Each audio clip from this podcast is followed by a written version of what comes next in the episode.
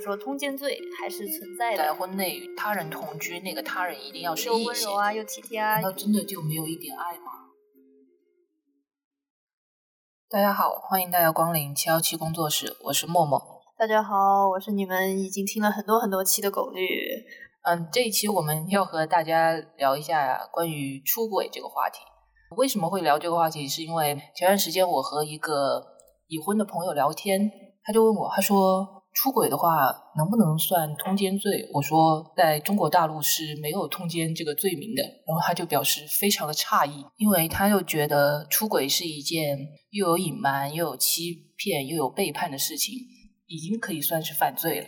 那虽然中国大陆地区目前还没有把，应该不叫目前还没有，应该是早已不把出轨当做一个犯罪了。但是其实在，呃与我们一海之隔的台湾地区，至今出轨或者说通奸罪还是存在的。嗯，因为我本人曾经在台湾的司法方面的某公益机构实习过一个多月啊，然后在那个过程中呢。因为我本来是去看台湾的同性婚姻实现的那个过程的，结果刚好顺便了解了一下通奸罪，我就觉得这个事儿特别的有意思。因为在台湾地区，他那个他其实整个台湾一年也判不了多少通奸罪，就几百个这样。然后我就问他们，为什么是台湾人民的道德品质都特别高尚吗？为什么一年只有几百个呢？后来我就发现，原来是因为他们那个判案的标准非常的严格。你知道，首先你自己去抓奸是不行的，他们都是要找那些基层的警察先报警啊。那个警察叔叔，这哪里哪里哪里，这里有一个那个我的配偶他出轨了，你你陪我去抓一下。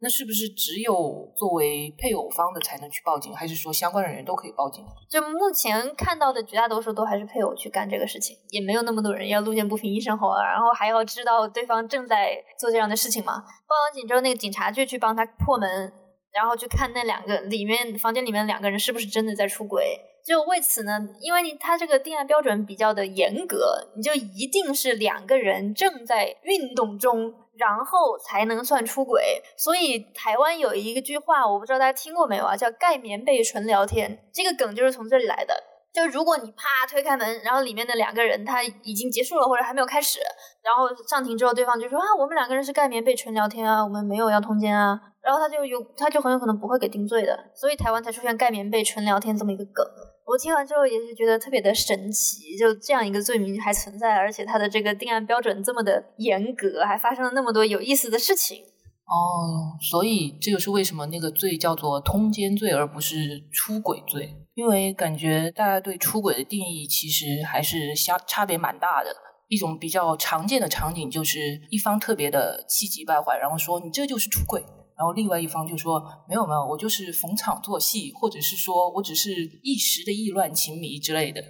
而且就不管是次数还是方式上，大家对出轨的定义其实都是不一样的。那比如说，有的人觉得精神出轨也是出轨，那有的人觉得是肉体的出轨才是出轨，那有的人可能觉得就是出轨一次那就是出轨了，就定性了。有的人可能觉得啊一次没有关系，长期的这样才叫出轨。所以其实这个大家的理解是很不一样的。而且好像很多人都认为说，如果是婚内出轨的话，在离婚的时候，出轨方就一定会净身出户。但其实这也是说不准的。法律上来讲，根本就没有净身出户这样一个概念。所以呢，怎么说呢？在呃，我们在做这个婚姻内的财产分割的时候呢，可能会有一些偏袒。但是如果想让对方一分钱都不带，净身出户的话，说实话，实践中是难度非常大的，而且法律上对于这个婚姻关系内的过错以及可以求偿的这个规定，它是没有兜底条款的。所谓没有兜底条款，就是法律列了四个选项，只有符合这四个条件，它才有可能被列为这样的一个婚姻关系内的过错，其他的所有条件它都不可能。那然后这四个条件里，它是没有我们口语上所说的出轨的。要么就是重婚，要么就是婚姻关系内与他人同居啊！而且这里要注意啊，这里他人只包括异性，如果是跟同性同居，他是不他是不算的。然后就是遗弃、虐待啊这些，或者是家庭暴力啊这些，他也只能够给一定的赔偿，不能说让对方一分钱都不带净身出户。而且在关于这个赔偿方面呢，法律上面它只是规定是可以，所以就是不一定是对方一定会给赔偿，这个还要基于。非过错方能够提供哪些证据。但是呢，在怎么抓到出轨证据这个方面呢，又是非常难的一个部分。其实你知道，做婚姻家事的律师有时候的这个人生是非常的精彩的。比如说，有的人可能他在家里装了一个隐藏的摄像头，然后就拍到了自己配偶的不能播的视频，然后可能一拍就是几十个小时，然后我们就要一帧一帧的看。如果是像这样的情况，就对方真的跑到家里来出轨，刚好又拍了摄像头，能够有比较清楚的一个记载，那当然是比较好的。但其实实践中更多的情况呢，可能就是没有什么这样有力的证据，可能对方就是比如说有个聊天聊天记录呀，或者说双方一起去了一个什么景点，拍了几张照片啊什么之类的，那这些其实这些证据就不是那么的有力。其实我看到现在网上也有一些就是教人家使用捉奸方式，然后呢，他们其中有一个所谓正确的捉奸方式，就是说你如果看到你的配偶和其他人进了酒店，你就去报警，然后说这个酒店酒店的房间里面有人卖淫嫖娼，然后警察出警，出警之后可能会给他们去做一个笔录，这个证据就算是固定下来了。但是呢，我觉得这个地方其实是有一个问题需要衡量的，因为这里等于就是明知是虚假的情况，依然进行报警。那么即使拿到了所谓的出轨证据，但是也有可能需要对虚假报警承担一定的责任。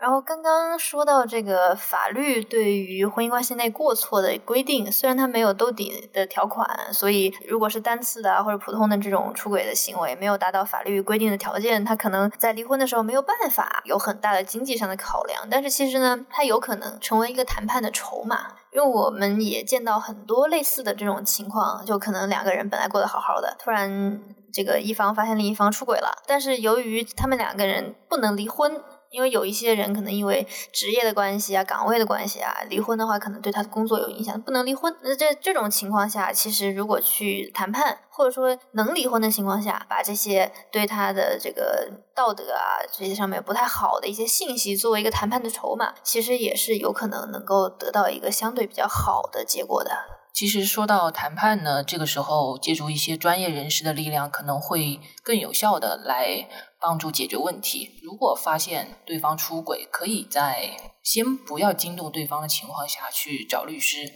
因为律师呢，一方面可以先帮忙梳理双方名下的共同财产，另一方面呢，也可以起草比较有效的婚内财产协议。梳理共同财产，一方面呢，其实是可以防止对方在事情败露之后转移他名下的那部分财产；另一方面呢，即使对方转移了财产，那么之前梳理过的就可以作为一个证据，就是证明他做了转移财产这件事情。因为根据婚姻法的规定呢，如果在离婚的时候一方有转移啊、隐瞒啊、变卖双方共同财产的情况，在离婚的时候是可以判决他少分或者是部分共同财产的。那找专业人士呢，也不是说只有在财产这个方面能够起到作用，同样还有一个我最近注意到的问题啊，就是这个刑事犯罪风险。我们普通老百姓平常可能不会觉得自己会被抓进看守所，或者自己会犯罪。但是我们做了这么多案件的经验呢，真的很多老老实实、普普通通的人，一不小心就把自己给弄进去了。那有一个很唏嘘的事儿啊，也是我们的其中一个的人的朋友，他前段时间呢，他姐姐夫，他姐姐发现他姐夫出轨了，然后全家就发动了七大姑八大姨一块儿来捉奸。后来呢，他们就把他姐夫。直接的给捉奸在床了，捉完之后呢，就开始找了一个屋子，然后就把他姐夫关在里面，然后就开始各种问，说啊，你什么时候开始出轨的呀？你这个行为多久了呀？你这样对不起我姐姐，你你好意思吗？我们对你怎么怎么好啊？什么什么之类的，就各种质问。结果呢，质问完之后就出事儿了。他们这个行为呢，就直接被这个奸夫以非法拘禁罪的名义告到了派出所这边，然后警察就直接把他们全家七大姑八大姨全部关进了看守所。最后这个案子呢，中间也非常多的波折，然后最后所有人基本上都判了半年到一年的有期徒刑。所以啊，这个捉奸它是有风险的，一不小心呢，有可能把自己给捉进看守所了。甚至有可能呢，就一辈子你都背上这个前科了。所以，我们一般的情况下呢，还是建议大家，如果能够有条件的话，还是尽早的找到专业人士去帮你出谋划策。哪怕你捉不着这个奸，至少也不能把自己给弄进去了。其实刚刚狗绿说的呢是针对婚内出轨方的，但是呢还有一些行为呢是针对第三方的，因为呢通常认为第三者就是应该受到谴责，并且甚至是该打或者是之类的，因此经常可以看到新闻说原配方在知道了第三者的住处之后，直接冲上门，甚至是暴力闯入人家门里，然后将所谓的奸夫和第三者一起打了一顿这种。但是这种情况呢，其实也很危险，因为他可能或甚至是会触犯两种罪名，一种是非法入侵他人住宅，另外一种就是故意伤害罪。我之前还看到过另外一种新闻，就是有一些原配啊，他找到了小三之后，他就觉得这个人道德败坏，然后呢，他就给小三，比如说挂个牌子或者不挂牌子，就直接把这个小三拽到了马路上，然后就有点像游街的那种感觉，这样来诉说这个呃小三儿对他的伤害。那其实这种呢，甚至我还见过有一些啊，他是比如说只扒了对方的衣服啊什么之类的。那其实这种呢，就涉及另外一个问题，它就属于这个强制侮辱妇女罪。而且这个罪名啊，还有一个点是什么呢？这个罪名这两年改了，它以前是只侮辱妇女，现在是强制侮辱猥亵他人。所以啊，就出现一个问题：如果是同期的朋友抓到了一个男小三儿，采取类似这样的行为，他现在也有可能构成刑事犯罪了。确实，因为我国现在法律明确规定，配偶在婚内与他人同居，那个他人一定要是异性。所以在我们目前已知的同期的离婚案里面，婚内与同性同居基本上是没有被认定为是婚姻内的过错的，可能最多会有一些道德谴责吧，所谓的违背婚姻的伦理啊之类的。其实我们日常呢也能够接到很多来自于同期的一些求助。有一句话说的是：“这个发现自己丈夫出轨了还不可怕，最可怕的是发现出轨的对象居然还是个男的。”所以呢，我也有很多同期找到我们的时候，这个精神上也是非常的崩溃的，然后呢也情绪比较激动，经常会有一些人试图采取一些比较极端的措施，就像我们刚刚说的那些什么游街呀、公布对方的这个各种情况呀、把这个小三儿的信息呀。全网公开呀。或者说公开自己这个婚姻关系内的这个丈夫的信息啊，甚至说就把他送到医院去进行扭转治疗呀，这些各种这些情况其实都会出现的。首先，当然同期在这个事情里他是比较弱势的一方，他本来想象中是啊执子之手与子偕老这样一个情况，结果阿姨发现原来自己丈夫根本就不可能喜欢自己，这个情绪上肯定是非常的难受的。但是呢，我们情绪再怎么激动，也是要用合理合法的方式来抒发。不然的话，可能就婚姻的这个悲剧还没有结束，自己又迎来了第二波的悲剧，这样其实也是非常得不偿失的。人生总是还是要继续的嘛，也不能说我现在有一段婚姻不是那么的如我的意，那我后面其他的事儿我都不管不顾了，这个其实也是非常没有必要的一个行为。其实刚刚我们上面说的那些，因为对方出轨，然后实施的一些过激行为，不仅会出现在婚内出轨的情况，还有一些就是。伴侣间因为出轨而分手，也有可能被出轨方也会实施这些过激的行为。当然，并不是说要在得知对方出轨之后就说“哦，知道了”这么冷漠，只是希望可以衡量一下，对一个已经背叛了你甚至出轨的人，需要再为他付出这么多吗？甚至是所谓的牢狱之灾这样。所以呢，在日常的情况中，如果大家碰到了出轨，心情激动，其实我们也。比较能够理解啊，肯定是激动的，但是没有必要为了这个事情再付出更加惨痛的代价。还是希望大家遇到这些情况能够找到专业人士，专业的事情由专业的人来帮你处理。其实你刚刚讲同期那个事情，我就想到之前看的一部台湾电影嘛，《谁先爱上他的》，它里面有一个镜头就是那个同期，然后他坐在那里问他说：“难道真的就没有一点爱吗？”那个场景看起来就真的特别的心酸。